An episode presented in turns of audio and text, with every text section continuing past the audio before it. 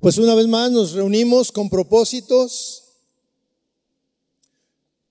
Ah, yo no sé si usted tiene un propósito al venir a, a reunión. El propósito que, que, yo tengo en mi corazón es poder eh, transmitir los principios de la Biblia, eh, esos principios en los cuales se debe de estar basada nuestra relación matrimonial. El matrimonio, a diferencia de otros tipos de asociación, eh, es para, para pasar toda la vida juntos. Y bueno, los conceptos cambian dependiendo de la situación. Yo puedo entender que cuando teníamos, no sé, 18, 20 años, normalmente es la edad en que estamos pensando ya en casar, 22, 23, eh, es una gran ilusión en todos a pasar la vida juntos, pasar la vida con, con la persona que, que está a tu lado. En algunos casos eh, hubo personas que, que, esta es la, o sea, con quien estás hoy, tal vez es eh, la última persona con la que tuviste ese, e, ese motivo, esa, esa ambición. Y, y algunos, uh, hay un joven que le conozco tres intentos de casamiento y a todos les dice, es que yo quiero casarme contigo porque quiero estar contigo toda la vida. Y como que no lo ven tan serio y, y no le hacen caso, ¿verdad? En el noviazgo, ese es uno de los momentos eh, importantes en los que queremos eh, casarnos porque queremos vivir la vida juntos y, y, vamos a enfrentar todos los retos y vamos a luchar por este, mantener el amor fresco y, bueno, cuántas promesas hicimos, ¿verdad? Pero las cosas han cambiado y hoy en día, este, muchos matrimonios que eh, tienen 10, 15, 20, 30 años, ya no ven tan, tan agradable vivir juntos. Ya no es tan agradable. Algunos ya están cansados de vivir juntos. Otros han decidido vivir solos porque, ay, este, es difícil la vida de matrimonios y cada vez es más uh, común o frecuente que personas, matrimonios o personas decidan cambiar de pareja. Y, y, este es el, el, drama de nuestra vida y de los matrimonios. El, el tema central de todo matrimonio es el amor. Y, y verdaderamente, mis hermanos, que el amor el amor que eh, todos tuvimos eh, antes de casarnos, después, en cuanto se termina la boda, es más, muchas veces en, en, la fiesta empieza a ser atacado. Y no va a terminar ese ataque, siempre va a estar continuo y el amor, el amor que tú decías tener va a ser a, a va a irse desgastando y, y, es un desgaste intenso todos los días. Todos los días en nuestro diario vivir, nuestra relación es atacada de una u otra manera, tenemos diferencias y hasta que llega ese momento en que algunos dicen, se nos acabó el amor.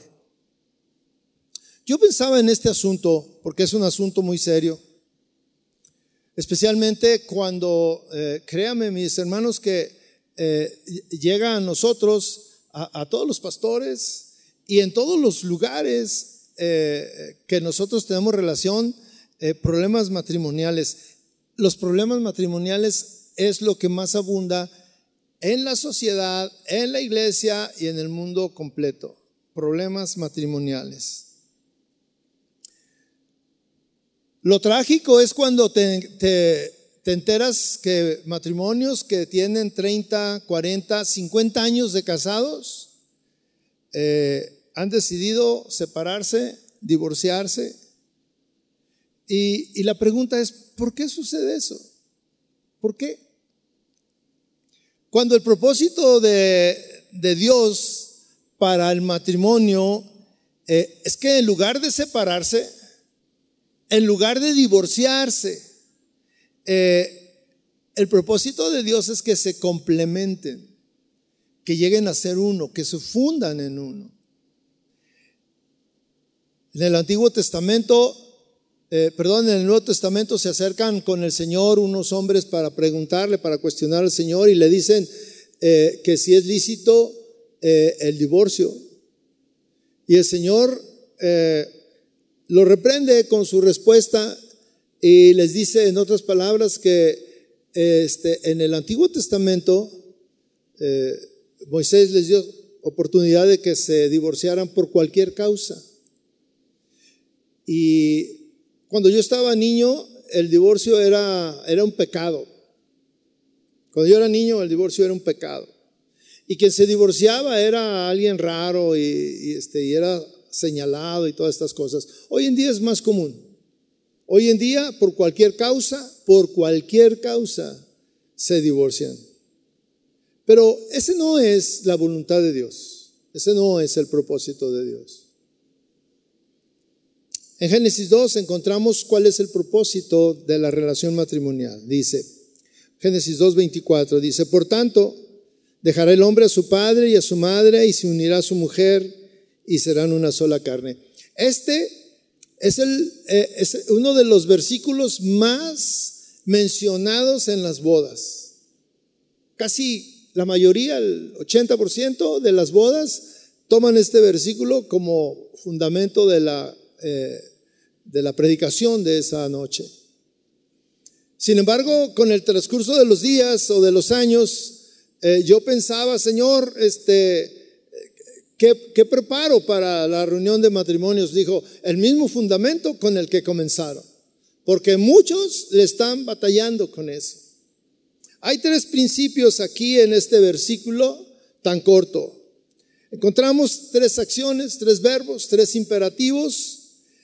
Primero dice, dejará el hombre a su padre y a su madre. Y bueno, todos aquí lo cumplimos a la perfección. Incluso muchos, antes de casarse, ya habían este, tomado esta decisión, ya se habían salido de casa, ya vivían juntos.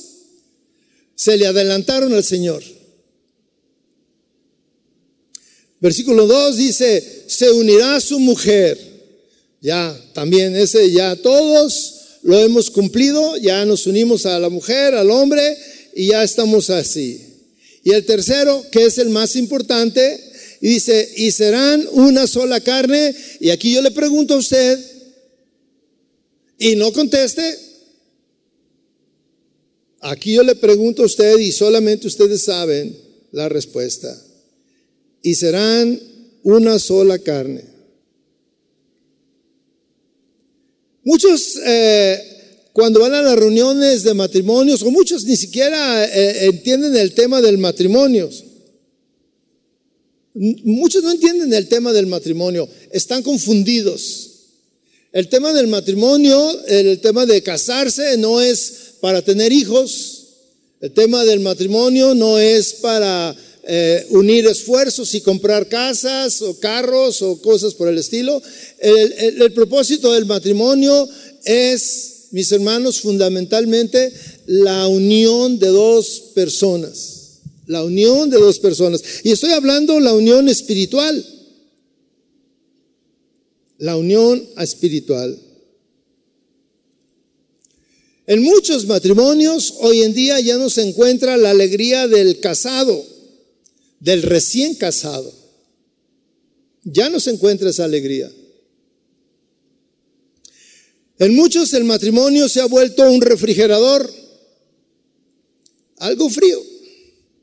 Usted ha abierto un refrigerador, lo abre, inmediatamente siente el frío de lo que hay adentro. Y en muchos matrimonios su relación es así, este, empiezan a hablar y haga de cuenta que abrió el refrigerador y siente el frío, el rechazo y mejor lo cierra. Hoy en día, mis hermanos, vivimos en una época de confusión. Muchos no saben qué camino tomar.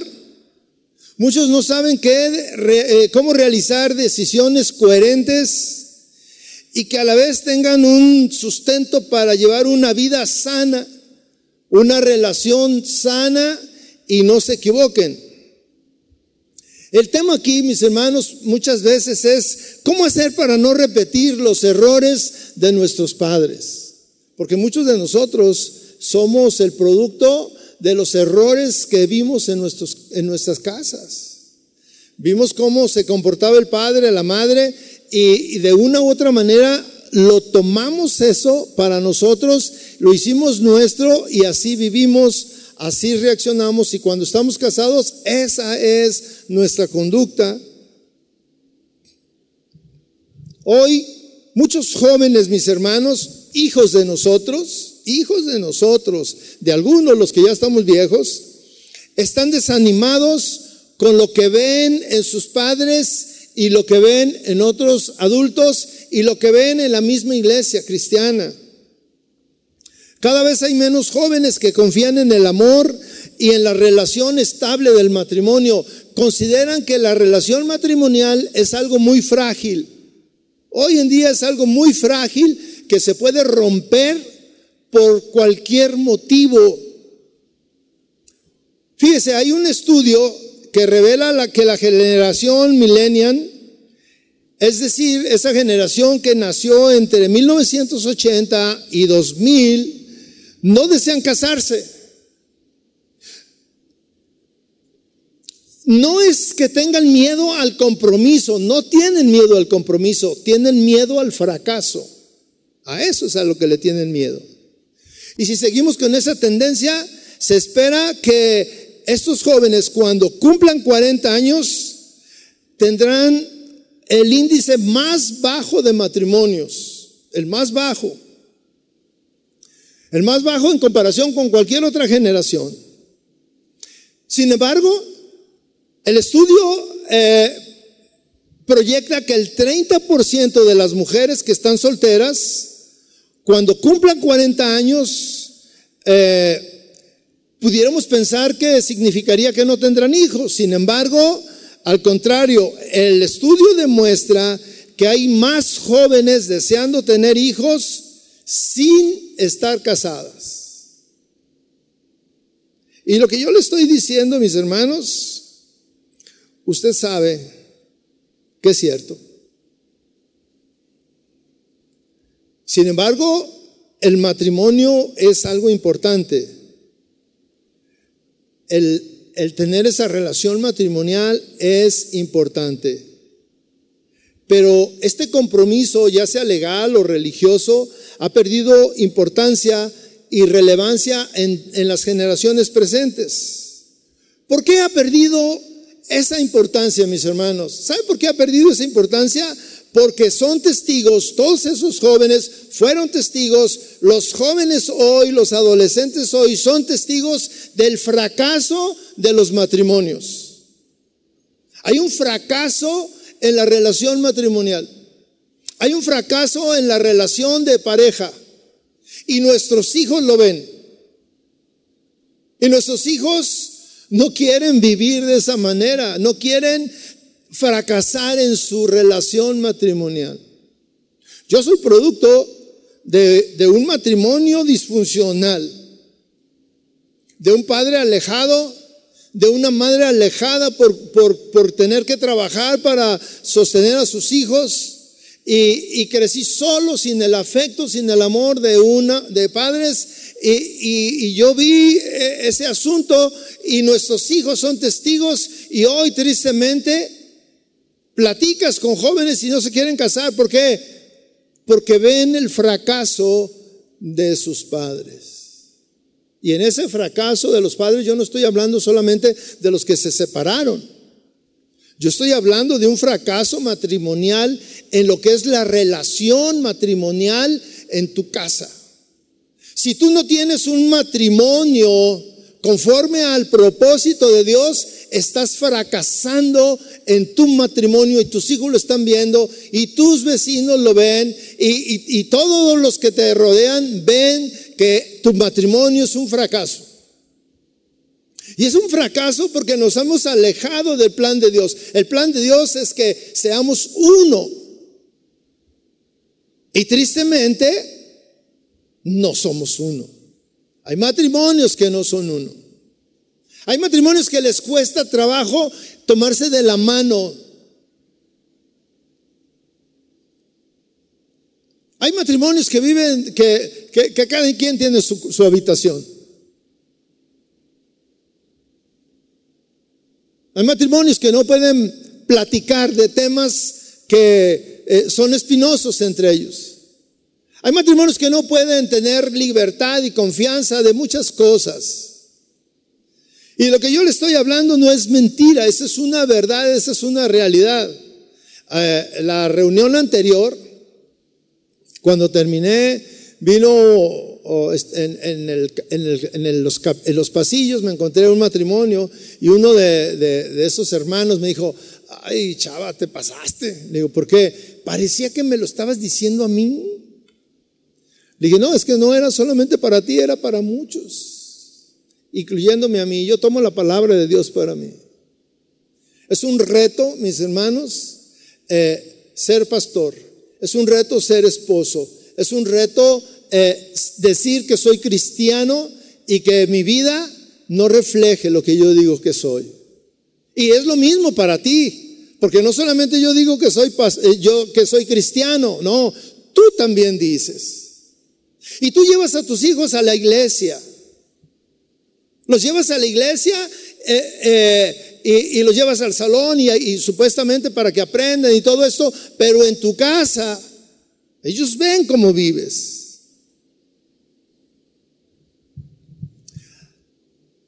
Si el centro de la relación de lo que nos unió es el amor, eh, entonces amar debe ser una de las decisiones más importantes de la vida. Sin embargo, el amar no es tan importante como otras cosas, como otras actividades en nuestra vida. El, el amor en nuestra relación matrimonial no es tan importante como otras cosas. Por ejemplo, para el hombre, el amar y el preocuparse por amar y, manifestarle el amor a su esposa no es más importante que llevarle el chivo. Para muchos es más importante llevar el chivo que amar, que manifestar amor. Para muchas señoras es más importante que la casa esté limpia que manifestarle amor a su esposo.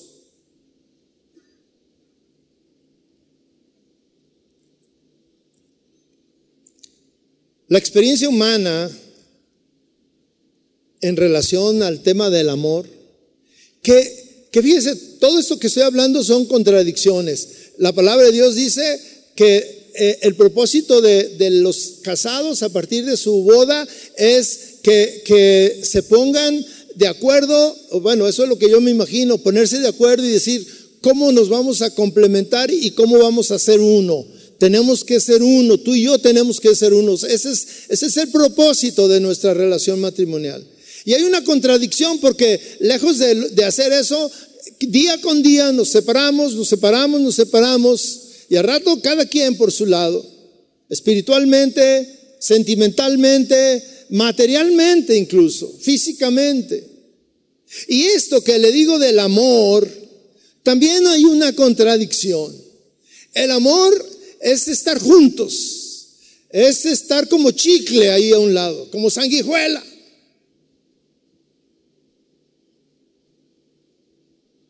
Incluso a veces es hasta, eh, ay, eres bien encimoso, eres bien encimosa, porque ahí estás, ahí estás pegado.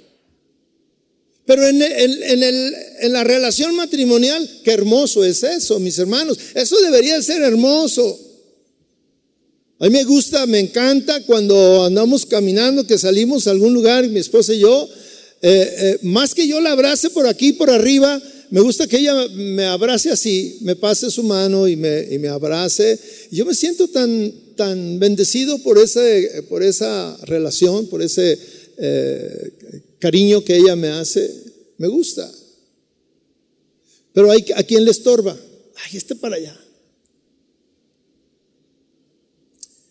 Y sin embargo, si hablamos que el amor es algo tan hermoso, la experiencia humana nos dice que, que esa relación de amor, que la relación de los esposos es una relación donde existen más conflictos, donde existe una sensación de fracaso en muchos.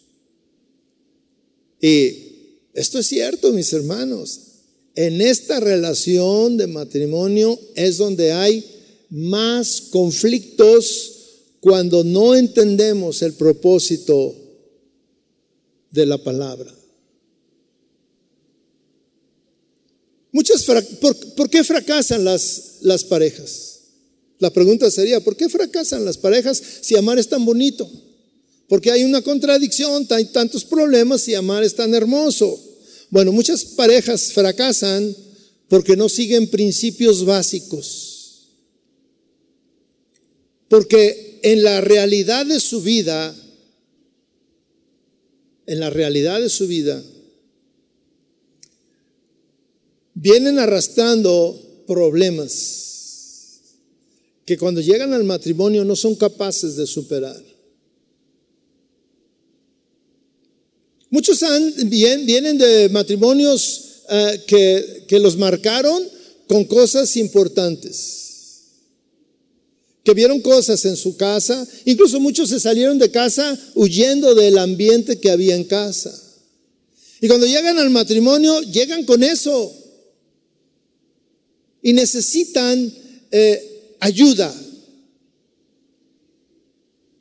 ¿Alguien piensa que el amor es algo que surge espontáneamente?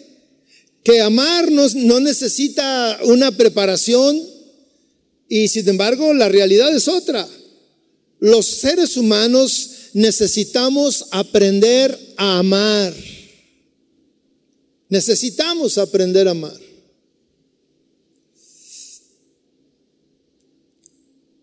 ¿Por qué digo que necesitamos aprender a amar? Mire, yo he escuchado a muchas personas que dicen, es que yo no soy expresivo, es que yo no soy detallista, es que yo no sé decir palabras bonitas. Es que yo no sé esto. Precisamente de eso se trata, de aprender a hacerlo. Pero no estamos eh, interesados en aprender a hacerlo. Si estamos interesados en aprender a usar nuestro celular, si estamos eh, interesados en aprender a usar la computadora, si estamos interesados a hacer una serie de cosas y actividades que no tiene nada que ver con la relación matrimonial. Y la relación matrimonial no hay un interés por llevar a cabo, por aprender. No hay un interés. Somos eh, reacios a cambiar nuestra manera de ser, especialmente los hombres. Somos reacios a cambiar eso, ese chip que tenemos de machos de que no tengo que ser expresivo, de que no tengo que ser detallista, de que hay cosas que nos parecen cursis. Le voy a poner un ejemplo y, y esto no quiere decir que así deba de ser.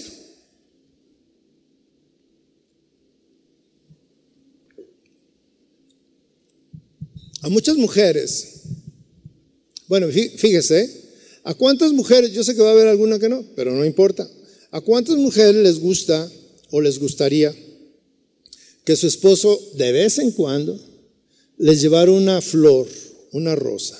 Levante su mano, por favor. Son muchas, fíjese. Son muchas. Y yo le puedo decir, y ya no voy a preguntar, ¿a cuántas continuamente les llevan? O sea, nada más, mira, ahí hay una. Son, recién casados, ¿verdad? Seguramente. Hay quien, eh, esposos, que nos preocupamos por llevarle un ramo de flores el día de su cumpleaños, eh, algunos ocasionalmente el día del amor, pero no somos detallistas. ¿Por qué no somos detallistas? Porque no hemos estudiado, no, hemos, ah, eh, no nos hemos dedicado a cultivar eso que a mi esposa le gusta. Yo puse un ejemplo de la flor, pero hay cosas que a tu esposa le gustaría que tú tuvieras ese detalle, ese detalle.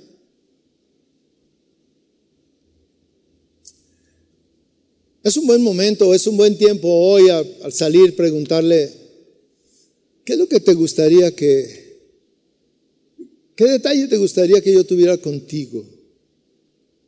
Empieza por uno, ya que lo domines, pues otro, y luego otro. Tenemos toda la vida para, para complacer a nuestra esposa. Pero luego las esposas tienen que complacernos a nosotros, amén. Puede decir, ¿qué te gustaría? A mí que me des masajito o que me hagas mi café, o que me prepares, no sé qué, pero cada uno, porque somos diferentes todos, pero hay algo que nos gustaría tener. Mire, mis hermanos, amar es un arte y tienes que aprender. Eh, un, un, artesano, el arte tiene que ver con artesano, un artesano es aquel que, que para, para dominar eh, lo que él hace, pues necesita aprendizaje.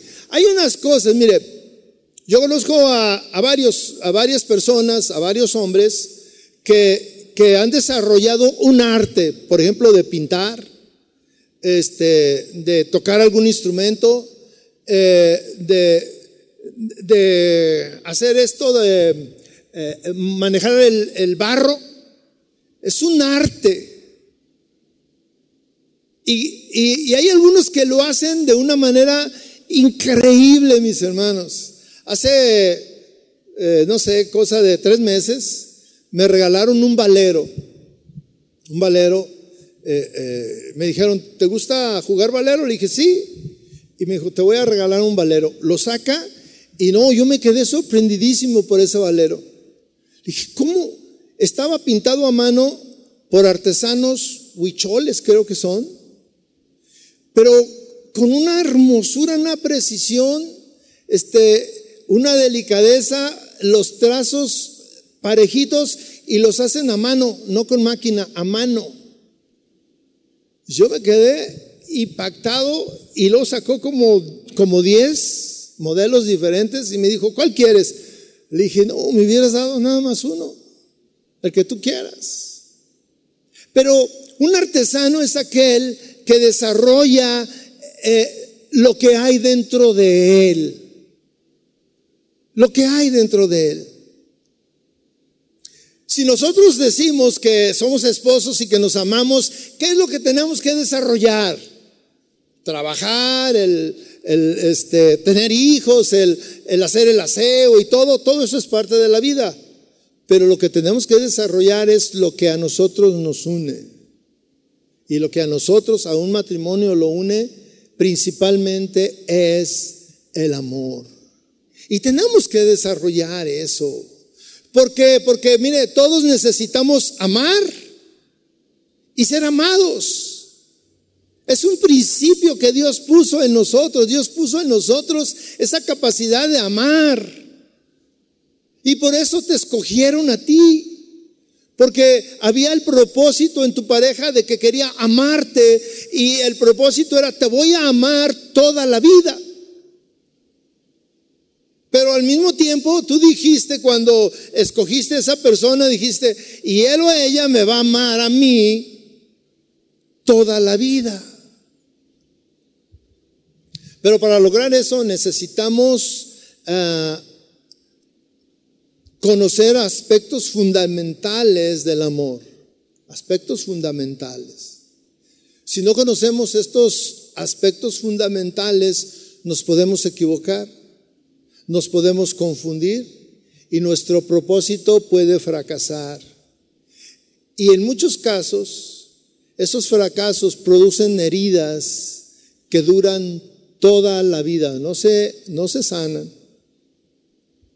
Mis hermanos, la Biblia es un manual para entender el amor, para aprender a amar, para descubrir consejos prácticos para todos los días, para tomar decisiones prácticas toda la vida. La Biblia es como una receta médica. Pero no puede haber nada, o sea, la Biblia no es un, o, incluso Dios no es un asunto de que es algo mágico que tú le dices hoy, Señor, cámbiame y ya te cambió. No. Necesita que tú quieras cambiar. Necesita que tú tengas el deseo de cambiar. Necesitas estar dispuesto a seguir los consejos paso a paso para poder lograr el propósito. En este asunto del matrimonio, nada es mágico, nada es de un momento a otro. Es el, asunto del matrimonio es de seguir el principio del manual, lo que dice el manual, y el manual es la Biblia. la capacidad de amor es un regalo de Dios que todos tenemos. Todos tenemos la capacidad de amar. Y esto es un don que, procede de Dios, quien refina, quien modela, quien transforma a los individuos de tal modo que a cada uno nos da la capacidad de tolerar. Todos tenemos la capacidad de tolerar, de comprender, tenemos la capacidad de empatizar, de solidarizarnos. Tenemos la capacidad de tolerar muchas cosas que tal vez en otro tiempo y en otro momento no estaríamos dispuestos a hacer. El amor, el amor, mis hermanos, no solamente es un sentimiento, sino, sino es un principio que se sustenta en tu voluntad, en tu voluntad. Amar es una decisión. Yo decido amar a pesar de. Yo hoy decido tomar como una meta eh, eh, desarrollar esas esa capacidad de amar a mi esposa o a mi esposo, independientemente de la circunstancia que estés viviendo. Y fíjese, se aprende a amar. Se aprende. Más allá de un sentimiento y una pasión, el amor es un aprendizaje.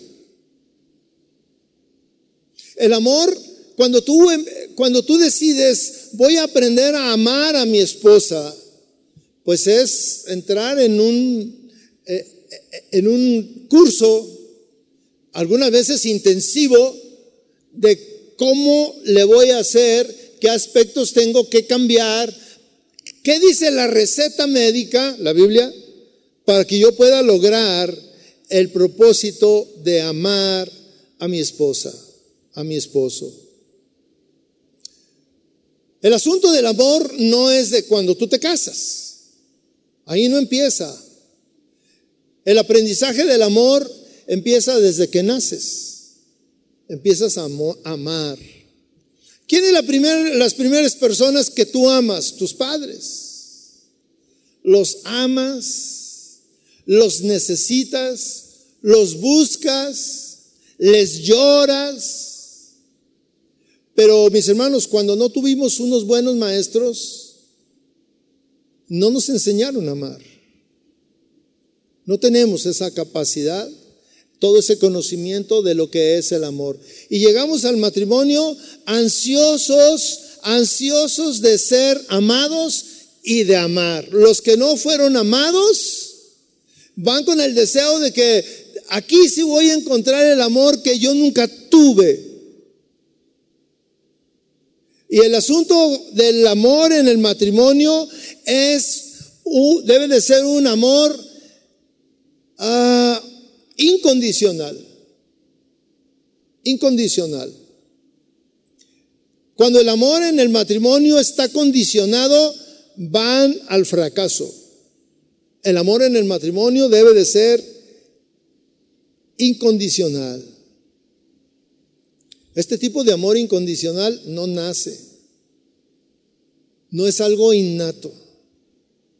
Nosotros desde niños, eh, uno de lo primero que aprendimos, una de las, las primeras palabras que aprendimos fue mío,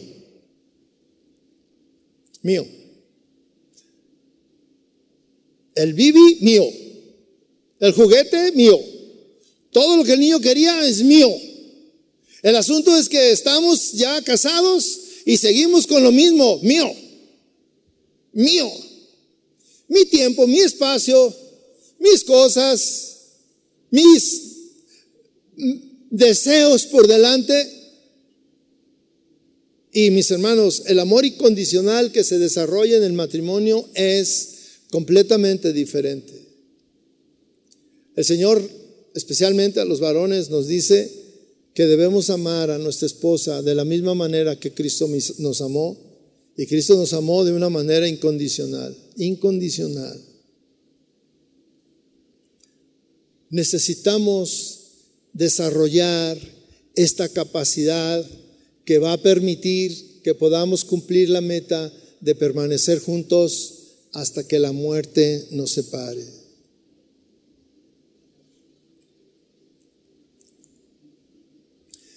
Cuando nosotros llegamos al matrimonio, no sabíamos cómo, cómo era el asunto.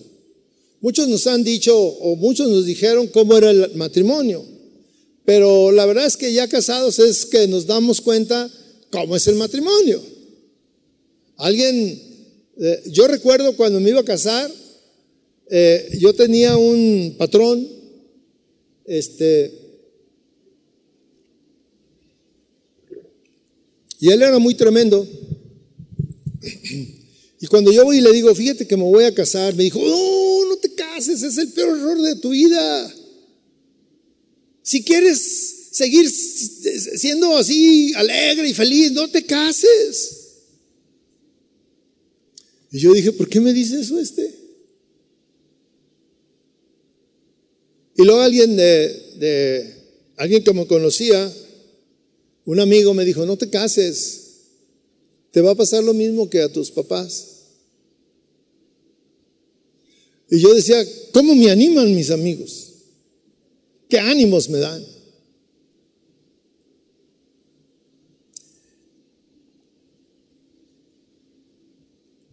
Yo defendía mi concepto, mi teoría, ¿no? Es que el matrimonio es lo mejor. Yo me voy a casar porque mi matrimonio va a ser algo especial. Si todos les va mal, a mí no me va a ir mal. Y me casé. Y cuando regresamos de la luna de miel, tuvimos nuestro primer encuentro. Y no fue precisamente amoroso.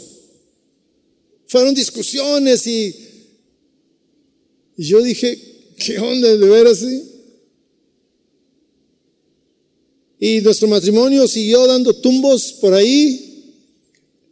Eh, estuvimos en momentos difíciles hasta que entendimos, hasta que llegamos a la palabra de Dios y nos dijo el Señor, si quieres que tu matrimonio florezca, tienes que cambiar. Yo lo leí y le dije a mi esposa, mira, ya encontré ¿Cómo está el asunto para que nos vaya bien? Me dijo, ¿cómo? ¿Tienes que cambiar? ¿Qué dice la Biblia? Tienes que cambiar. Entonces ella empezó a leer y empezó a buscar y luego me dijo, ya esto, encontré lo que dice la palabra de Dios. Que, y luego me llevó a ese texto donde dice que el, el, el, varón, el esposo, debe de amar a su esposa de la misma manera. Entonces, el concepto era el mismo, tienes que cambiar. Pero es bien difícil que nosotros aprendamos que yo tengo que cambiar cuando me lo dijo mi esposa. Es muy difícil que tú quieras cambiar cuando te lo dice tu esposo. Es la única manera de cambiar es cuando tú quieres cambiar. No hay otra.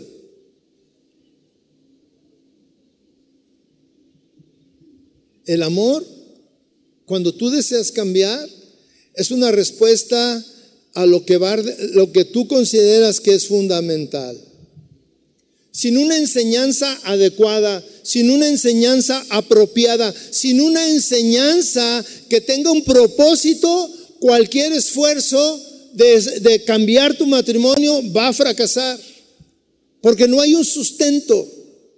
Lo único que sustenta los cambios es el conocimiento claro y preciso de cómo deben hacerse las cosas. Y la palabra de Dios nos dice cuáles son las cosas que debe de hacer el esposo y cuáles las que debe de hacer la esposa. Pero si tú, si, si para ti solamente son teorías, tu matrimonio no va a cambiar. Pero si para ti lo que tú encuentras ahí es una realidad y tú dices, lo voy a probar a ver si es cierto. La palabra de Dios no falla, mi hermano, no falla. Si tú haces lo que dice ahí, vas a tener el resultado que ahí dice. Hay una metáfora que, que nos habla de un agricultor. El Señor Jesucristo la usaba eh, muchas veces y, y, la parábola o la metáfora, perdón, eh, y parábola también es muy interesante, muy sencilla, que todos entienden. Lo que siembras, cosechas. No hay de otra. Si, tú no siembras apropiadamente o si, o si tú siembras ah, cosas que no, eh, que cuando venga el fruto no te va a agradar, bueno, pues no lo siembres. Mire, todos ah, tenemos ahí eh, gustos. Y muchas veces yo he dicho, ay, cómo me gustaría tener aquí en mi casa, este, en, la casa de mi madre había, o un aguacate, un árbol de aguacates que da unos aguacates deliciosos.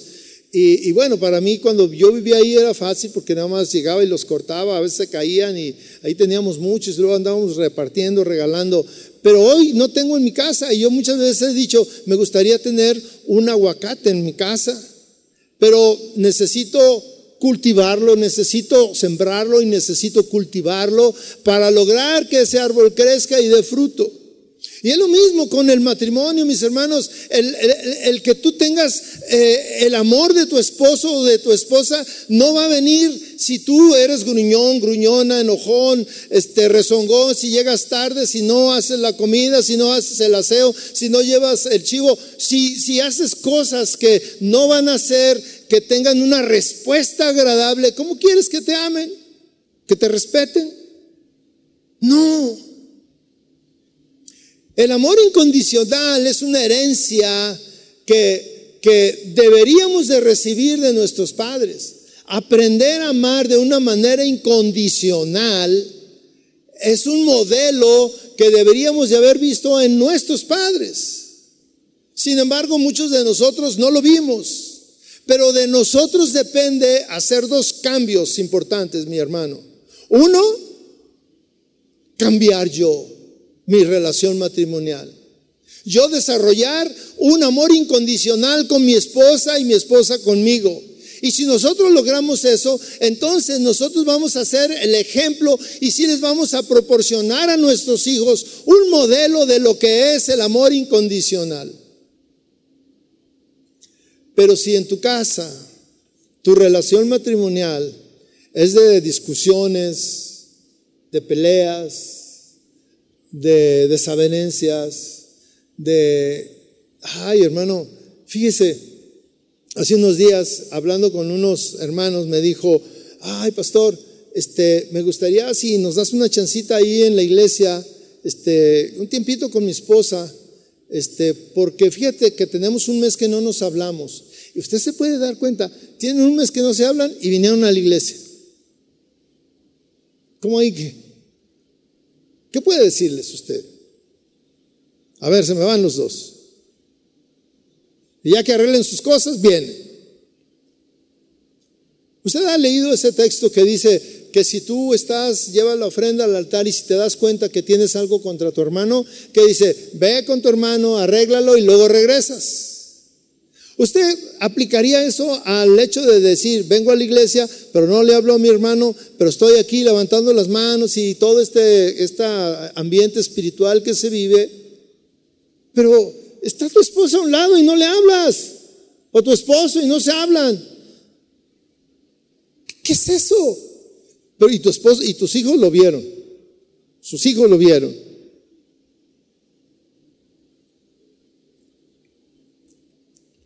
necesitamos aprender. Y a lo mejor tú dices, no, pues es que yo ya estoy muy viejo. Mientras no te hayas muerto, tienes posibilidad de aprender.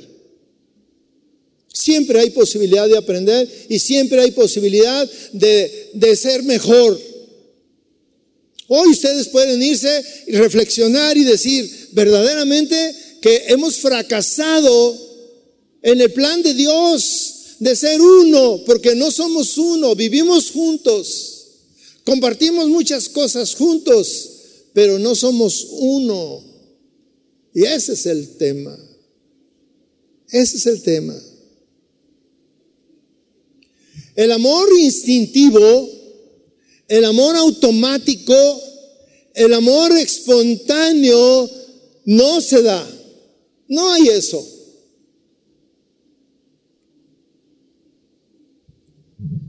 Mis hermanos, nosotros, nosotros tenemos la capacidad de elegir. Tú puedes elegir cómo es tu matrimonio. Tú puedes elegir cómo vivir el resto de tu vida.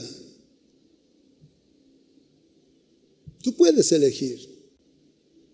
Tú puedes elegir vivir así, continuar igual. Tú puedes elegir no cambiar, no, así, así la vamos a dar. Pero esa actitud no, no te trae satisfacción. Esa actitud seguramente que solamente te va a traer ah, una desmotivación de continuar juntos. El amor, el amor de los esposos posee una belleza que cuando logramos dominar el arte de saber expresar lo que hay dentro de nosotros, cuando sabemos dominar los impulsos, cuando sabemos canalizar positivamente lo que sentimos, empezamos a vivir una experiencia que es el deseo de todos los matrimonios. Cuando alguien se siente eh, lleno de amor, por ejemplo, los, los artistas, los que los que componen cantos, este, componen unos cantos hermosos a, una mujer, a un hombre. ¿Por qué? Porque en su interior está eso y entonces eh, sacan lo que hay ahí dentro. Pero nosotros, como esposos, deberíamos entender que debemos aprender para aplicar los principios bíblicos para eh, ser tenaces en, encontrar esa satisfacción que solamente nos da el amor. Mis hermanos, amar implica conocimiento. Es importante tener conocimiento. ¿Conocimiento de qué? Conocimiento de cómo, cómo satisfacer a tu pareja. Si tú quieres eh, transmitirle amor, tienes que aprender cómo transmitirle ese amor y cómo ella puede entender que, o ella o él, que tú lo que le estás tratando de decir es que le amas, que él o ella es lo más importante para ti, que no importa lo que tengas que hacer por estar con él o ella, que te esforzaste por hacer algo para él o ella, cuando nosotros hacemos eso, mis hermanos, el éxito de nuestro matrimonio está garantizado. Está garantizado.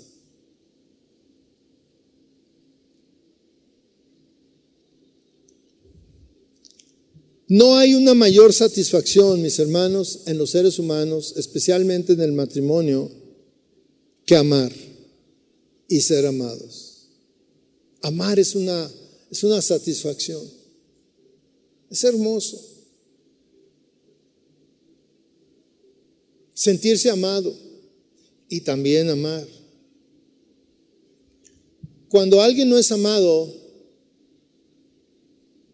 en su interior hay una gran desilusión y hay un gran dolor. Hay una desilusión y hay un gran dolor. Las rupturas amorosas dejan huellas difíciles de borrar. Debemos amar con sabiduría. Debemos amar con inteligencia. Debemos amar sabiendo lo que estamos haciendo y hacia dónde vamos. Y para amar, mis hermanos, en verdad necesitamos aprender necesitamos estudiar. Ay, hermano, ¿cómo vamos a aprender a amar? Claro, se aprende. Porque necesitamos cambiar vicios y cosas que vimos y que nos marcaron en otro tiempo y que lo traemos arrastrando y que parece ser que no actuamos de esa manera, pero inconscientemente así actuamos y no hacemos feliz a quien está con nosotros. Alguien puede decir que puede amar sin necesidad de aprender a amar. Y tal vez sí, hay un tipo de amor, pero ese amor que, satisface, que llena, es aquel que tú tienes que aprender. Y, cuando yo estoy hablando de aprender, no es que vayas a, comprar un libro cualquiera para aprender el ABC, no, el, el verdadero amor está en la palabra de Dios. ¿Cómo hacerle porque este es un asunto espiritual. ¿Cómo hacerle para lograr ser uno con mi pareja? ¿Cómo le hago? Tenemos mucho la teoría. Cuando venimos a estos eventos, cenas matrimoniales, congresos y todo esto, nos dan teoría, teoría, teoría, que las teorías tenemos que llevarlas a la práctica. Tenemos que ponerlos en práctica. Había un,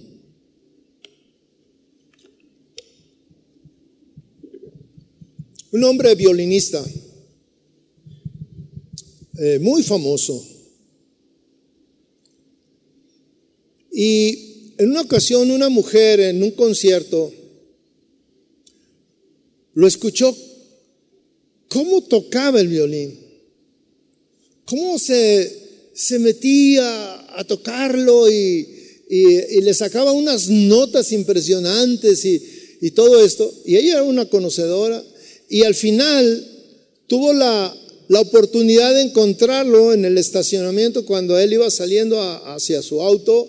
Este, ella se, había eh, hecho tarde, se le había entretenido y, y, llegan ahí al mismo lugar y lo ve, lo reconoce y se acerca y le dice, este, ¿es usted el, violinista? Le dijo, sí, yo soy. Este. Ay, que empezó a, a hablar con él y ella le dice algo, fíjese lo que le dice, daría mi vida para tocar el violín como usted lo hace. Él la miró y sin sonreír le dijo, eso es precisamente lo que yo he hecho para poder dominar el arte de tocar el violín, he dado mi vida. Y le empezó a decir más. No se domina el arte de tocar un violín mirando el instrumento. O sea, tú puedes ver un violín Stradivarius, que son los eh, violines más hermosos y que tienen un sonido impresionante y que tienen un valor incalculable, o sea, pero con el, con el hecho de que lo tengas en tu casa, si tú no lo sabes tocar, no le vas a sacar notas hermosas, le vas a sacar unos sonidos horribles, desafinados. Una persona no puede mirar el instrumento en su casa, en su caja, ni tomar el instrumento para observar su belleza. para poderle sacar notas hermosas, es preciso luchar con el arco. El arco le, se llama el, el, arco, sea exacto. Ese palito que tienen ahí de madera con, con tripas de gato, Es necesario descubrir la técnica, es necesario eh, hacer un esfuerzo, es necesario eh, tener pasión, es necesario que practicar día y día y horas y horas. Yo recuerdo en, eh, cuando estaba en la secundaria, nos invitaron eh, como una actividad de, musical, iban a formar un mariachi y nos invitaron algunos. Y uno de los que eh, fueron dijo, yo voy a tocar la trompeta. Entonces en su casa todos los días tenía que este, aprender, este, pues practicar. Eh, yo agarré un violín y, bueno, así. Y entonces cuando estábamos ahí dijo, ay maestro, yo que voy a, a dejar de, voy a cambiar de instrumento, el, que tocaba la trompeta. Dijo, pero ¿por qué? No, dice, pues ya me quieren correr, no solamente mis padres, sino los vecinos también. Porque como estoy este, aprendiendo a tocar y ensayando, y pues mis notas no son buenas, son sonidos feos, dice, no, ya nos tienes harto con tu ruido. Pero para, para poder dominar el, arte de, de tocar un violín, un instrumento, necesitas trabajo, necesitas técnica, necesitas ser constante. Pero muchas veces ya cuando lo dominaste, ya cuando lograste hacerlo tocar y sacarle notas, no te puedes confiar, sino que tienes que seguir practicando y practicando y practicando para que puedas mantener esa habilidad de tocar tu instrumento. Nosotros, los que estamos aquí, pretendemos llegar a ser una sola carne. Y yo digo pretendemos, porque yo todavía estoy luchando, esforzándome para ser una sola carne con mi esposa. Eso no se termina. Pero muchos ven el matrimonio como algo bonito. Ay, qué padre estar casado. Y dicen como esta mujer, yo daría mi vida por tener un matrimonio, pero hermoso. Sí lo puedes lograr, pero no es solamente con teoría. Necesitamos práctica. Necesitamos práctica. Para lograr el objetivo necesitamos invertir tiempo, necesitamos energía, necesitamos creatividad y especialmente, mis hermanos, necesitamos pasión pasión, apasionarnos porque querer tener un matrimonio. No que los demás admiren, no, ese no es el propósito, es tener un matrimonio que me satisfaga a mí y satisfaga a mi esposa. Los demás, si no les gusta mi matrimonio, pues es su problema. No vivo con ellos, A mí lo que me interesa es tener una relación hermosa con mi esposa.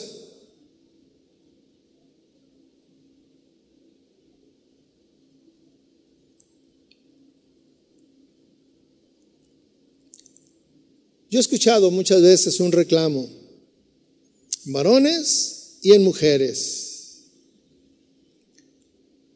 Y ese reclamo dice, antes no eras así. Antes no eras así. Antes nuestra relación no era así como hoy. Antes había alegría, había sorpresas, había momentos hermosos, había una actitud constante de entrega, había una actitud de agradarme, de agradarnos. Y hoy todo eso cambió, todo eso se perdió. La tragedia de muchos matrimonios es que lo que alguna vez fue hermoso ha terminado en un recuerdo. Solamente es un recuerdo. Recuerdos hermosos. Mi esposa y yo a veces recordamos algunos viajes que hemos hecho. Y dices, ah, qué padre ese viaje. Sí, luego empezamos a recordar y todo esto. Y luego, ¿qué? ¿Cuándo nos echamos otro? Con la familia, solos. Este, y bueno, en los viajes, y bueno, hay algo que quiero decir. Lo que yo estoy hablando no quiere decir que todo es vida y dulzura. En esos viajes nos peleamos no estuvimos de acuerdo, pero luego nos reconciliamos, porque andábamos solos en el viaje, si no nos quedaba otra. Teníamos que. Pero es hermoso recordar todo eso. Una vez más nos hemos reunido para aprender de la Biblia, para aprender cuál es el propósito de Dios. E, es difícil a veces cuando tienes que estar hablando de la palabra de Dios. Y yo le decía al Señor, Señor, ¿por qué no tenemos una, así como una lista de eh, cien mil predicaciones de matrimonios? Y dijo, no, porque el propósito fundamental es el mismo y no lo logran. Muchos ni siquiera lo están intentando ser uno con su pareja. En muchos se ha acabado la alegría del amor. En muchos se ha acabado la alegría de estar juntos. En muchos es una losa permanecer juntos. No le encuentran sentido. Y hoy en nuestros días hay un gran riesgo, mis hermanos. Es tan fácil separarse. Es, tremendamente fácil. Y, esto me trae a, mi memoria lo que le preguntan al Señor y lo que Él les contesta. Dice es que se separaban por cualquier cosa. Hoy en día es exactamente lo mismo, se separan por cualquier cosa. Ya no hay esa alegría de estar juntos. Y, el propósito de estas reuniones es encontrar esa alegría, mis hermanos. Que tu matrimonio realmente sea un, modelo donde tú te sientas bendecido, alegre. Los demás no importa que sigan allá sus vidas amargadas, pero tú no. Yo quiero hacer una, un llamado. Vamos a comenzar un, un curso eh, que van a ser cinco, cinco reuniones donde vamos a aprender cinco principios fundamentales para fortalecer nuestro amor, para aprender a amar. Y a lo mejor tú dices, ah, yo ya sé. ¿En verdad? Necesitamos todos, todos necesitamos seguir aprendiendo de la palabra de Dios en ese tema tan importante que nos, que nos va a llevar hasta que tú mueras, hasta que tu pareja muera. Pero de muerte natural, no porque tú quieres. Porque hay alguien que dice, sí, que ya se muera. No. Estas reuniones va a ser una, una, una vez por mes, una reunión por mes, pero vamos a continuar. Entonces, la intención es que ustedes sean constantes y que inviten a otros, porque lo vamos a, continuar. Esto era como eh, el inicio y, y dar la base, el por qué necesitamos aprender a amar. De veras necesitamos aprender a amar. Y yo no quiero que nos vayamos así solamente como con el, con el simple deseo de que, ay, pues sí, fuimos a la, a la cena y estuvo padre el asunto y este, eh, cenamos y esto. No, yo quiero que hagas una reflexión de tu matrimonio. Yo que tú este, veas dentro de ti y no puedes engañar a nadie. Puedes engañar a todos, pero en la relación matrimonial no se pueden engañar entre ustedes. No se pueden engañar. Para ti es una bendición tu matrimonio. Encuentras que eh, lo que tus planes de antes de casarte son una realidad. Pero más allá de lo que tú crees que está bien, yo te pregunto, ¿estás yendo al propósito de Dios? ¿Ser una sola carne? Y si ni siquiera sabes qué es ser una sola carne, es precisamente el propósito de tenemos que estudiar, tenemos que tener conocimiento. Para poder actuar necesitamos conocer, para poder hacer cosas, cambios, necesitamos tener la teoría y luego ir al campo de, la aplicación. La teoría la tomas aquí o en, o en un salón de clases o leyendo la Biblia. Ahí encuentras la teoría. La práctica es día a día.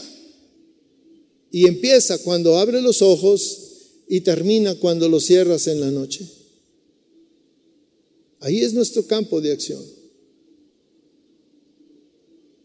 Si tú no lo dedicas tiempo a cultivar una relación con tu esposo o esposa porque te levantas temprano y llegas cansado y ya llegas a dormir, si no tienes tiempo para platicar, si no tienes tiempo para convivir, si no tienes tiempo para acariciar sus manos, si no tienes tiempo para mirarle a los ojos y decirle te amo.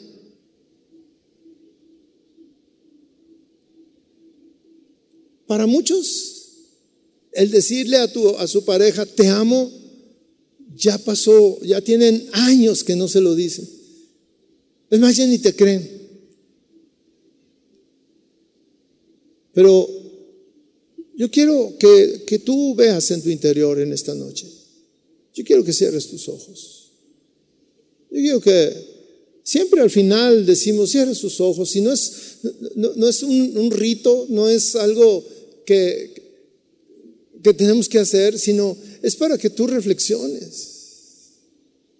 Es para que tú veas, mira, eh, en algunas ocasiones yo puedo percibir que alguien viene a la iglesia eh, solamente por compromiso, pero no viene realmente por un deseo de encontrar al Señor y de, y de encontrar un cambio. Pero en esta noche queremos poner nuestro matrimonio delante de Dios. Tu matrimonio delante de Dios. Cierra tus ojos, por favor, y reflexiona en tu matrimonio, en lo que tú vives en lo que no te satisface, en lo que no te trae bendición, en lo que anhelas, que tú deseas que tu esposo o tu esposa te trate de esa manera, que tú hoy puedas reconocer delante de Dios, Señor, no tengo esa pasión por, por amar a mi esposa como tú quieres, de una manera incondicional.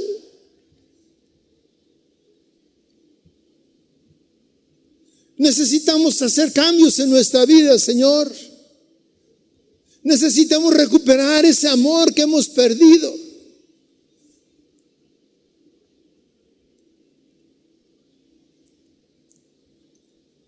Tú sabes qué necesitas.